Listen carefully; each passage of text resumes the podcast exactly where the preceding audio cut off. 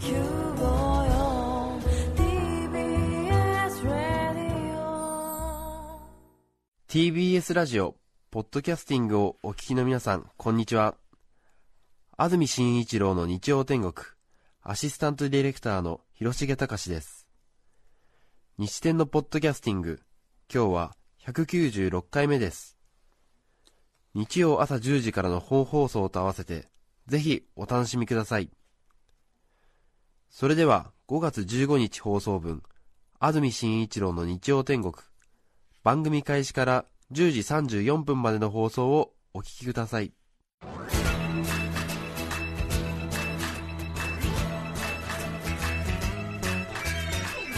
安住紳一郎の日曜天国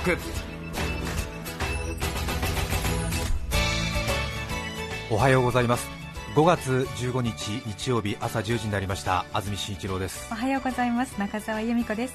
皆さんはどんな日曜日の朝をお迎えでしょうか？さて大変いい天気になりました。はい。夏のようですね。気持ちがいいですね。素晴らしいビューティフルサンデーになりました。ええ。ちょっと憎々しげない表情で。ちょっとさすがにこれだけのいい天気にはついていけないくらいの見事な陽気になりましたね。眩しいです。今日行楽の予定のある方は本当に楽しい一日になりそうですね。そうん。道すがらガソリンスタンドで車を洗っていらっしゃるガソリンスタンドの従業員のお兄ちゃんがいたんですけども、ええええそのお兄ちゃんでさえ楽しそうでしたね。うんなんか車洗ってて楽しいっていう感じを体全面から出してましたえね、え確かに気持ちいいだろうなっていう風な感じしましたけれどもね、今日の関東地方晴れ昼過ぎから時々曇り。雨の降ることはないようです。予想最高気温は東京で24度宇都宮で25度熊谷で26度昨日と大体同じくらいの予想です。昨日も天気良かったですよね。金土日といいんですよね。そうですね。はい。そうそう、ええ。はい。本当にこの3日間はええいい天気ですけれども。雨がねありましたからね。そうですね。ええ。そして明日月曜日ですが明日月曜日もいい天気。は。晴れ夕方から少し曇りですが日中の気温は今日と同じくらいだということですね。うん。うーん。5月。いいですね。梅雨前で。いい時期ですよね。そうですうねん。ゴールデンウィーク明けましてちょうど1週間ですね。そうですね少し連休疲れ残ってらっしゃる方いるんではないでしょうか。ええ。私もゴールデンウィーク特にどこに行ったってわけじゃないんですけれども、ララポート船橋に行ったぐらいなんですけども そんな私でも何か連休疲れみたいのが出ましたね。え先週ここ23日。うん。ええ。行楽出かけた方はより強く実感されているのではないでしょうか。本当ここ1週間はい。あんまり元気はつらつな人見てないですよね。見ました？そうかもしれませんね、えみんなやっぱり疲れてる感じがありますね。ペースが狂っちゃったんでしょうかね。うん。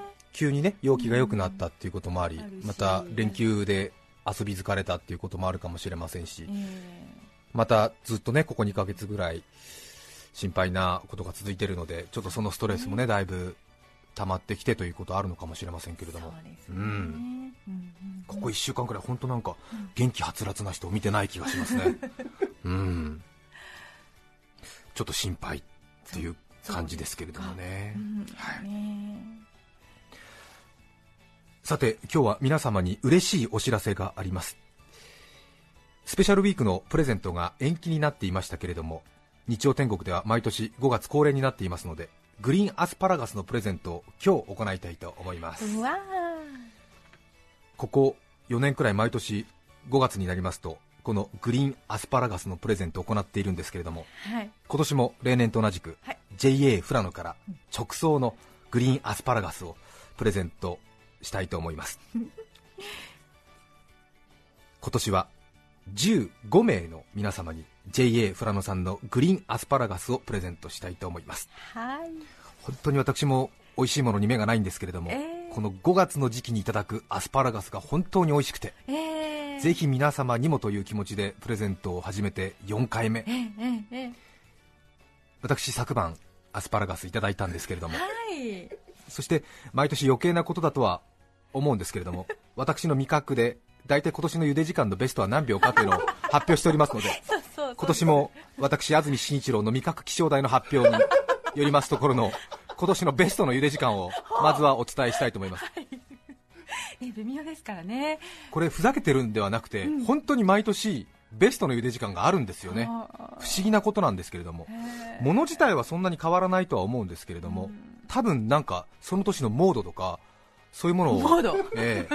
いややっぱりそのあの辛いものが流行る年。はラー油が流行った年。ああるいは蒸しパンが流行った年とかいろいろあるわけですよ。ね。やっぱり大きな流れの中で、はい。アスパラのベストの茹で時間っていうのは変わってるんですよ。微妙に。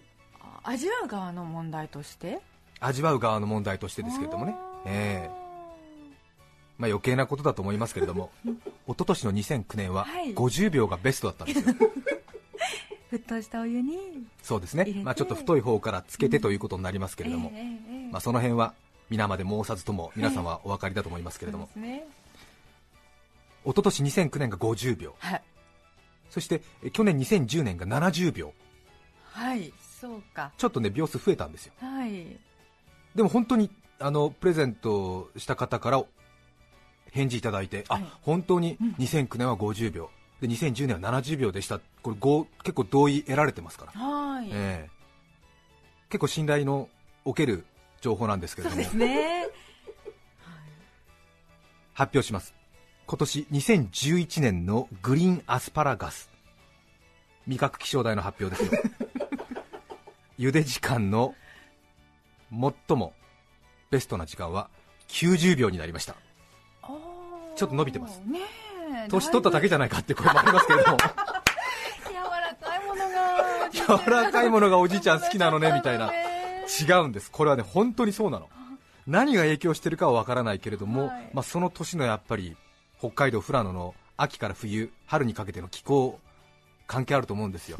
そして今年1年間一体どういうものをブームとして食べてきたのかとか、うん。こういうものが美味しいねこうティラミスが流行ったナタデココが流行ったみたいなねこうちょっと食感のあるものが美味しいブームだみたいなそういう時期があるわけですから。そういうものを勘案しますと2011年ははい90秒。これ間違いない。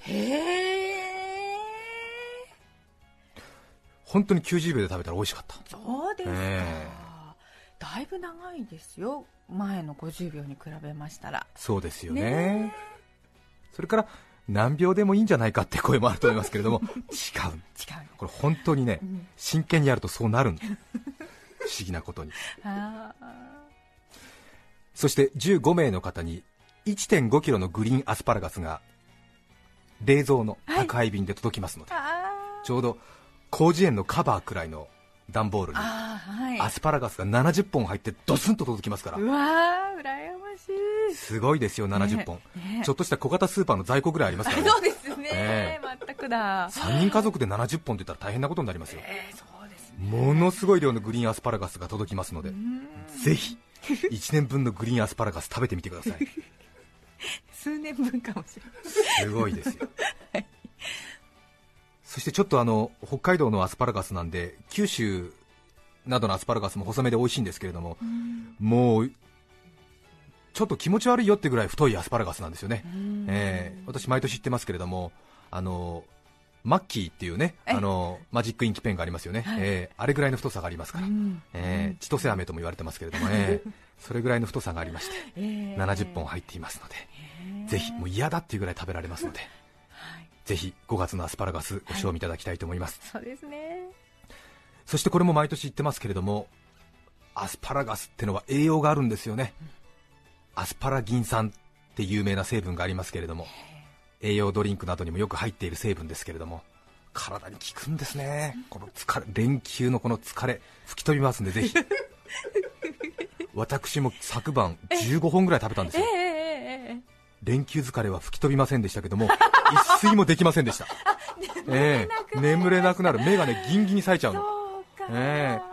あの車運転されてる方とかね疲れ溜まってると思うんですけれどもねアスパラガス一気に15本ぐらい食べてみてください。えお腹の弱い方はお腹下しますけれども お腹の強い方は目がギンギンになります。素晴らしいですから。そうなんですね、すごいなと思いますね。そしてもう一つ。はい。これはもうそろそろ皆さんお気づきですけれども アスパラガスを食べた後のおしっこが若干臭くなります。いらない情報かなと思うんですけどもこれも大事。聞いてるんだよ。やっぱり。点滴打った後とかちょっとね違うでしょ？そうですそうですよ、ええ。ええ。体に染み込んでるんですから、うんそうですえね。え別に注射針で入れてるわけじゃないんですよ。ちゃんと口から取って胃で消化して、そして体内体血液回って腎臓を経由してそして出てくるわけですから。そうですよ。回ってる回ってる巡ってる。巡ってる巡ってるそしてこれはちょっとアカデミックな話になるんですけれどもこれ実はですねあの毎年話してるんですけども全く何の話してるかわからないっていう人もいるんですよ。あちょっとね体質によるみたいなんですけども。あつまり自分にはそういう変化がないというん。うお方が、はい、これ私もここ34年ずっと調べてるんですけどもえ日本人で研究してる人はどうやらいないらしいんですけれども これ私あの海外の論文見つけましてですね、はい。どうやらイスラエルで行われた実験によるとはい。これ相当日本でトップクラスのアカデミックな話してますからね。ねえ。ええ。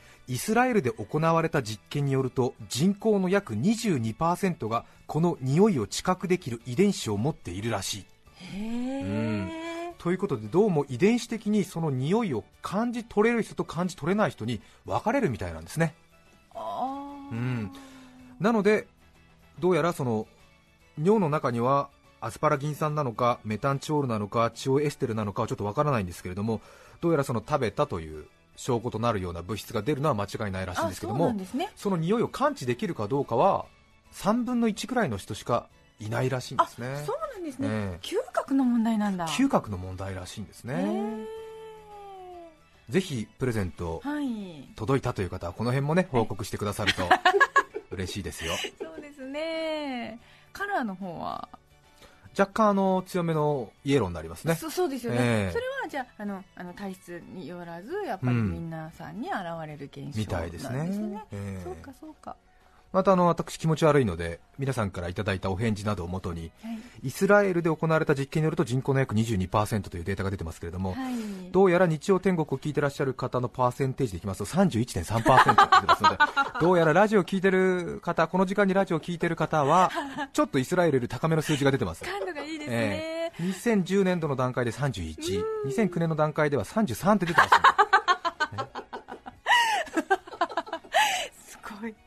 研究成果が。そうなんですね、え。えー聞けば見えてくる TBS ラジオ。もとい。ね。聞けば見られてる感じがする TBS ラジオということになりますよ。ちょっとねこれ本当面白くてはっきり意見がね分かれるので、え。ーまあ、ちょっと汚い話だとねちょっと嫌がる方も多いかもしれませんけれども体に効いてるぞっていう感じでぜひ連休疲れこのアスパラガスで吹き飛ばしてほしいなというふうに思います。そうですね。プレゼントの宛先ですがいつものメッセージの宛先と一緒です E メールの場合は日天アットマーク TBS.CO.JP NICHITEN アットマーク TBS.CO.JP そして電話の方ですがつながりにくいんですけども0335840954 0335840954そしてファックスでご応募という方はこれもなかなかつながりにくいんですが0355620954ファックスは0355620954こちらの方電話ファックスあるいは E メールでご応募いただきたいと思います。15人の皆さんにプレゼントしたいと思います。茹でても美味しいですしね。炭火で焼いてちょっと塩振りかけても美味しいということですね。ぜひ5月の富良野のアスパラお楽しみいただきたいと思います、さてそれから先週ですね私上野動物園のパンダを見に行きました 満を持しえて、そうですか。皆さんはもー上野のパンダご覧になりましたでしょうか？今上野には2頭のパンダがいますけれども、オスのパンダがリーリーメスのパンダがシンシン、ね。名前が発表されてから2ヶ月。すっかり馴染んできたなというところありますけれどもえちょうどゴールデンウィークがピークだったみたいですけどもあ一番すごい時は3時間待ちぐらい。うー連休明けてからは随分落ち着いたようですけどもね。今、まあ、今日は混んでると思いますが連休明けてからの平日は大行列というほどではないようですね。今上野行きますとすごいですよね。ええ駅降りますともう動物園の方からパンダのぬいぐるみあるいはパンダの風船持った幼稚園児くらいがもうズワーッと走ってきて、あそうですか。えあるいは大人たちはパンダ焼きパンダラテパンダロール、へー。もうすごいパンダだらけなんですよ、ええ。お土産にパンダグッズ買いあさっててもへー。うすごい上の活気づいてますけどもね。は改めてパンダの人気そしてパンダに著作権がないということに驚きますよね。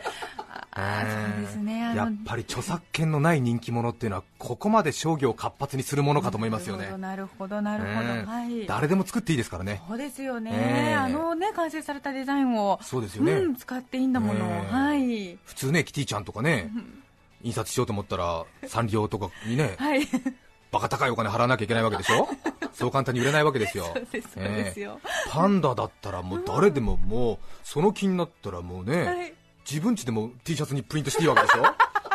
もう著作権ないってのはすごいですよ。そうかもうみんながもう売れ売れ売れ売れみたいになってるわけですから。そしてパンダを見るためのツアー。はい。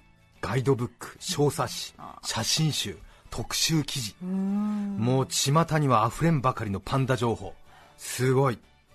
ものすごい数の情報が上野で集まりますね、はあ。ええ。私もふらっと行ったらもう手にもうあれですねパンフレット56789ぐらい集まりますへね、え。ええ。でいろんなパンダの情報がねいろいろ集まって。沿道で配ってるね、配ってたり あの駅のあのラックみたいなところに刺さってたりとか。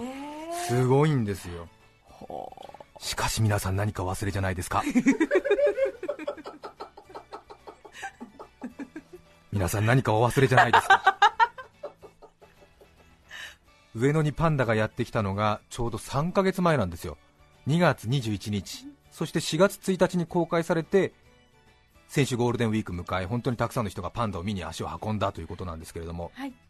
この間3ヶ月パンダが来日すると決定されてからは半年以上経ってますけれどもラジオテレビ新聞雑誌インターネットパンフレット。うん。学級新聞回覧板。さまざまなメディアが情報を発信し続けましたね。批判をするつもりはもうとありませんがいかんせんどれもこれも似たり寄ったり。若干縮小気味。はい。デジャブ気味の情報ばかりでしたね。しかし3ヶ月前。ブはい。来日する前日ですよ。2月20日。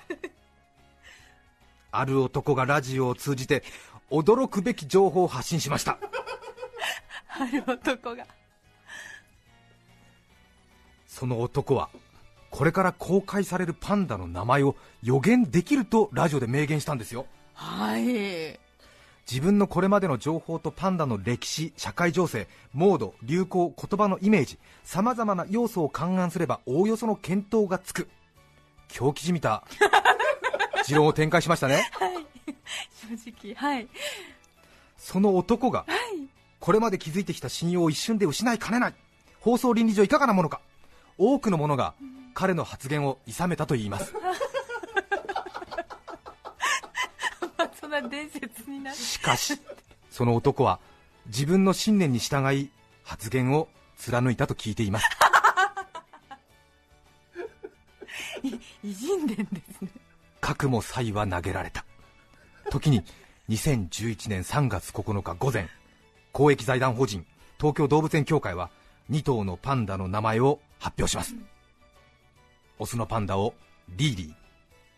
メスのパンダをシンシン。男の予言は当たっていた。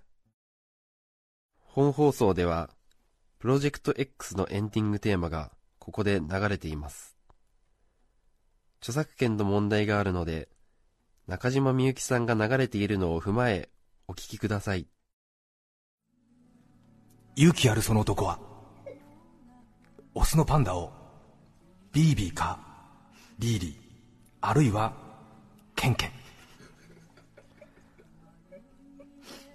メスのパンダをシェンシェンかノンノンと予想した動物園は事前に名前を公募していた。男も3枚のハガキを出した。名前の応募は4万件を超えていた。その中でリーリーと書いた人はわずかに359人だった。そしてその中から3名を命名者とすることが発表された。そしてその男は抽選で外れた。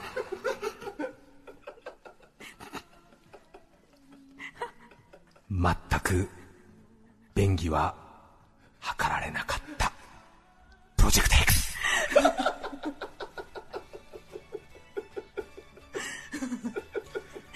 昨晩ちょっとあのアスパラ食べて眠れなかったので 準備しちゃった。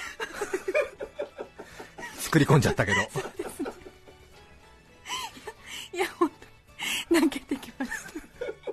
これあの4月から聞いたという方はびっくりされてるかと思いますけれども作り話じゃなくて2月20日の放送を聞いたという方は信じていただける話なんですけれども本当に私上野の2頭のパンダの名前オスの方当てたんですよね。そうでしたよ本当に予想通りになりまして。すごいかったです。ええ。うん。ありがとうございます。本当にあの瞬間的な賞賛はいらないので長く私の栄を叩いてください。そうですよね。もちろんです。はい。しかもちょっと言い訳じみるんですけどもメスの方もシンシンという名前に決まったんですが放送でシンシンも最後6つくらいの候補に入れてたんですよね。そうそうそうなんですよ、ええうん。そして結果シェンシェンということだったんですけども、はい。まあ、シェンシェンでもシンシンと聞こえなくはないなぐらいなそう近いよね、ええはい。そうなんですよね、はい、私も一瞬発表聞いたときに、うん。あオスもメスも当たったって一瞬ねちょっとぬか喜びしてしまったんですけども、えいまだにシンシンよりもシェンシェンの方がいいなっていうふうに思ってるくらいなんですけども。そうですね。ねえうんうん本当にあの上野で公開される日本名がつくということだったんですけども私ずっとにわかパンダファンじゃないっていうことを証明したいということで本当に。ぜひちょっと聞いてくれということでええ。今から予想しますといったその5つ6つの候補の中からリーリーという名前が決まったということなんですよね。すごかっいやいや本当に瞬間的な賞賛はいらないので長く栄誉を叩いてください。たはいはいはいはい。これはあの記憶に刻まれるのではないでしょうかそれからあの誤解されて少し苦情も来たんですけれども応募の一番多かった名前がそのままパンダの名前として決まったわけではないんですよ。そうなんですね。応募の数が多かった上位100ぐらいを100候補として、そこからいろいろな話し合いの中で決めたということで、うんうん。さらにそのハガキの締め切りが1月23日で放送が2月20日だったので安住お前が放送で煽ったんで自分の候補の数が増えたんじゃないかというような誤解を随分受けたんですけどもあ。この辺はちょっと事情が違いますのでご理解いただきたいなと思うんですが。締め切り後のおそうなんですよ。はい。それからあとまさかと思いますけれどもあの先ほどのあの伝説の男っていうのは私のことなんですよね、ええ。これをちょっとあのしっかり踏まえてもらわないと話が進 まないんですけれども、ね、ええ。あのはい。あの印象付けてはいおきたいと思います。でちょっとその伝説の男の話になりますけれども、はいはいはい。パンダの名前が見事その予想通りになったということにも驚いたんですけれども、ね意外に世の中がはい。これほどまで世の中の手のひらがこうも簡単に変えるものかと驚いたことがありまして、はい。ずっとあのこれまで5、6年、パンダについては私、東京で仕事をしているアナウンサー、リポーターの類の中では誰よりも詳しいんだと、うん。この番組の中で言い続けてまいりましたけれども、何一つ反応なんてありゃしなかったんですよ。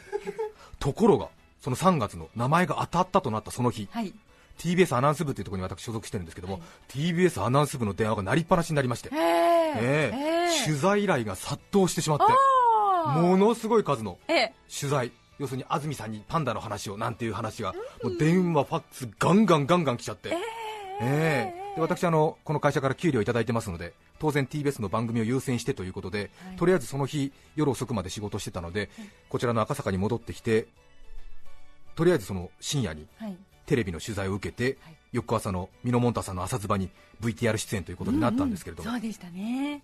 てっきりその朝ズバの取材だけかなと思ってたんですけれども、はい。その朝ズバのディレクターがちょっと他の情報番組を VTR を横流ししましてですね、はい。あのまあ、パンダに著作権がないという話、先ほどもしましたけれども、一応私、局アナなんで、局アナっていうのは局内的に著作権がないものですから、えーね。要するにそのまま、えー出てんの局アナとパンダだろみたいな、じゃあいいやみたいな、誰の許可なしでも使えるわいみたいな感じで、その共同素材っていうんですけれども、えーで昼帯っていうあの昼の情報番組で、ええ。2回もなんか繰り返し放送されちゃって、ええ。ーで知らぬところでなんかどんどんどんどん放送されるみたいな。はい。翌日はちょっとしたなんかこうね私のパンダバブルみたいな感じになっちゃって 本当すごかったんですよ。ええ。これまでずっと話してた時に何の音沙汰もなかったのに突然その日から急に。やっぱりね。すごかったんですよ。ね。実績ってのはすごいよね。えでいろいろ雑誌の取材とかえはい。あとはパンダの本を書きませんかと。か、え。え。えなんてお話もいただいて。はい。ものすごくちやほやされて、とても気持ちいいんですよ、って話ですね。えそうなんですよ。これまで誰も聞いてくれなかったのにこの番組でもねまた安住がパンダの話してみたいな30分も話しやがってみたいな俺は中澤さんの箱根の話を聞きたいんだよみたいな そういう意見がある中でとうとうとねやってきたんですけれども、えもう出版社の女性の方なんかがすごい優しい語り口で、安住さんにぜひパンダの話を1時間でも2時間でもいいのでお話聞けますかなんて言って、ええ言われるもんだからもう気持ちがもうどんどんどんどん盛り上がっちゃってきちゃって。で家帰って自分のその朝ズバーに出た自分のね、録画したものをニマニマしながらこう何回も繰り返し見てたんだけれども、でも3回ぐらい繰り返し見たところではたと気づいたんですよ。ほもともと私はにわかパンダファンだと思われたくなくてやったことですよね。にわかパンダファンにはできない芸当をお耳に入れたいということでこの予言をねやったわけなんですけれども、テレビで繰り返し見てますとそこには完全なにわかパンダファンの私が映ってるわけですよね。もう完全ににわかパンダファンのトップランナーなんですよそのこれまでの経緯を知らない人が突然見たらね。うですかね。もう完全に浮かれちゃってる人なんですよ。あ。でこれはまずいぞと。本来意図していたこととは真逆にことが進んでしまってる。はねえ。急に浮かれ始めて上野にパンダが来たからといって急に浮かれ始めたアナウンサーと思われたくなくて、うん。こういうゲートをやったんだけれどあも、テレビではい。ちょっとねいろいろな編集されて見てるとこ見ると、はい。上野にパンダが来てただ喜んでいるアナウンサーみたいな。で偶然名前が当たりました的な。あそうでしょうかね。そういうまあ。編集のされ方もあったんだ。違うじゃんか全然というね、そうよね。うん、これはまずいと。しんないですね、うん。本来目指していたものと違う。そうかそこで私ははい。もう全部はい。断ったんです、取材とかはい。執筆依頼とかええ。イベント出演とか。イベントしても。もうなしだっつって。ええ。そうなんこれはまずいと。今思えば、はい。あの流れに乗っていけば人財産築けた自信はあります、え。うん、日中なんだか親善アンバサダーとかね。パンダなんとか基金名誉理事とかね。わわはいええ。ええうん、パンダと私みたいなね、講演会1回いくらみたいな。そうですよね、これ周りに認知されてる自分の得意分野っていうのはとても人前に出る仕事をしている人間としては魅力なんですよ、そうですよね、うん、魚といえばさかなクン、ハワイアンキルトといえばキャシー中島さん。はい。タンスを担ぐといえば大川栄作さんみたいな。要するにそういうことだ徹子黒柳の次は俺だみたいなことでね、ええ。でも全部断った。団長の思いで。惜しい。なのでこの番組を聞いている人だけでいいので私の栄誉を長く叩いてください。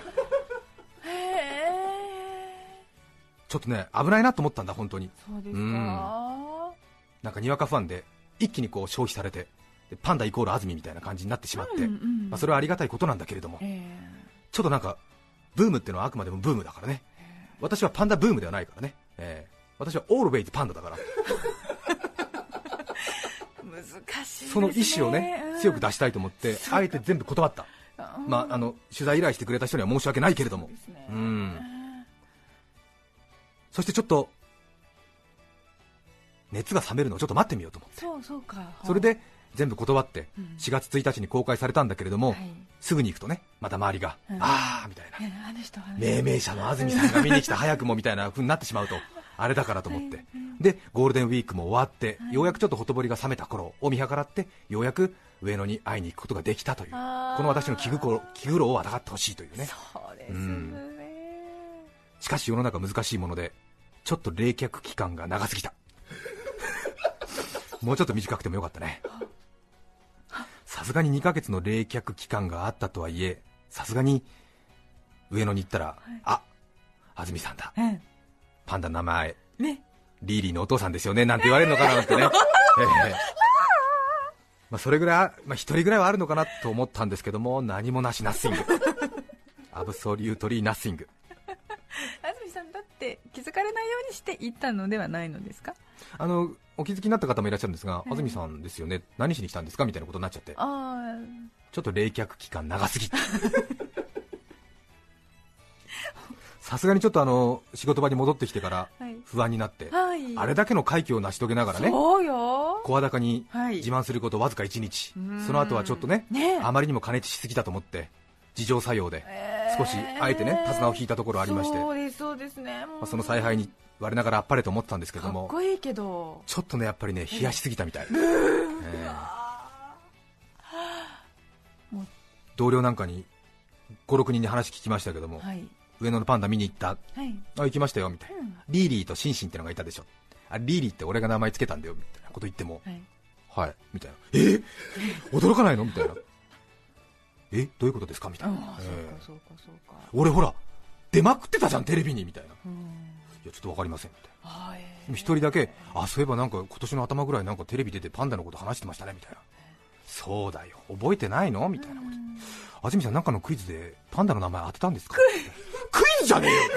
クイズじゃねえよ。ーじゃん何もないとこから俺が当てたんだよ。みたいなこと言ってもみんな覚えてない。そうか。本当に世の中のムーブメントってのは難しいね。そうですね。暑すぎても冷やしすぎてもダメ。うんうんしつこいぐらいにやってみんなようやくわかるんでしょうかねどうなんでしょうかやっぱりね。いろいろなことを考えました。そうです。ね。まあアスパラガスもね茹ですぎても茹ですぎじゃなくてもダメみたいなそういうことなのかなと思いましたけどね。毎年毎年秒数変わるんだなと思って、ええ。結論ですけれどもこの番組を聞いてる人だけでもいいので、はい。私の栄誉を長く称えてください、みんな忘れかけてるんだよね、えー、そうなんです。ねえ。そう。すごいゲートをお見せしたのに。本当に神業でしたよ。本当ですよね。もう本当に。は忘れないで。あ 僕のこと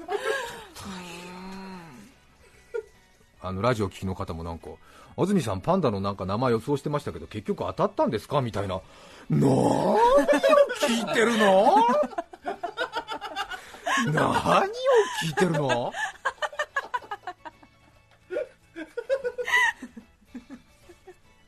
今日のメッセージテーマはこちらです。くだらない喧嘩の話。お名前のない方女性の方からいただきましてありがとうございます。くだらない喧嘩。トイレットペーパーへのこだわりです。同居人の姉とは本当にくだらないことでよく喧嘩をします。最近の喧嘩の原因はトイレットペーパーへのこだわり。私が買ってきたトイレットペーパーに対してあんたってさ本当トイレットペーパーのセンスないね。もっとさピンクのさいい匂いのするやつとかさダブルのやつとか選んでよと言うではありませんか私はシングルを特価で買っていたのです。自腹で買ってやった上にセンスを否定された私はマジギレ。特価だったんだよこの切れ字女。と叫び財布を持って夜の10時に家を飛び出しました。結局漫画喫茶で一夜を明かすことになり後悔しきりだったのですが飛び出したからには後には引けず次の日姉が出社してから帰宅。会社には腹痛と言って遅刻をしました。くだらないですね。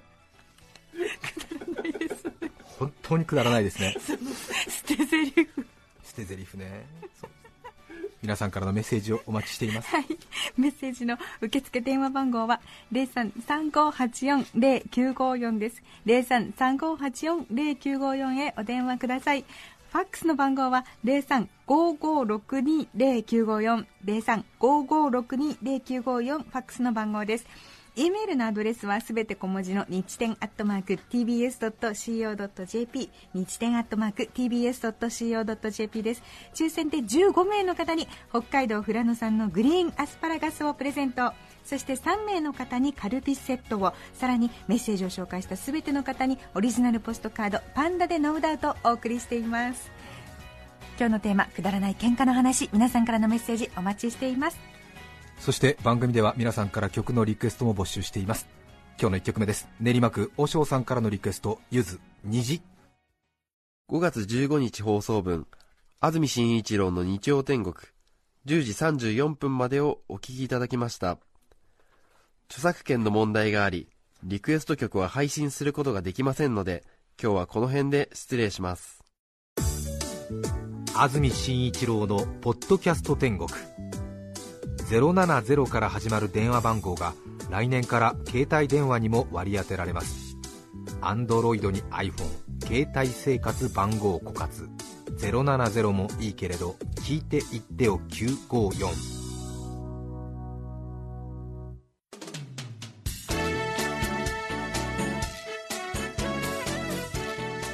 さて来週5月22日の安住紳一郎の日曜天国。メッセージテーマは「調味料と私」ゲストはバイオリニスト高嶋ちさ子さんです。それでは来週も日曜朝10時 TBS ラジオ954でお会いしましょう。さようなら。安住紳一郎の「ポッドキャスト天国」これはあくまで試供品皆まで語れぬポッドキャスト。ぜひ本放送を聞きなされ。TBS ラジオ954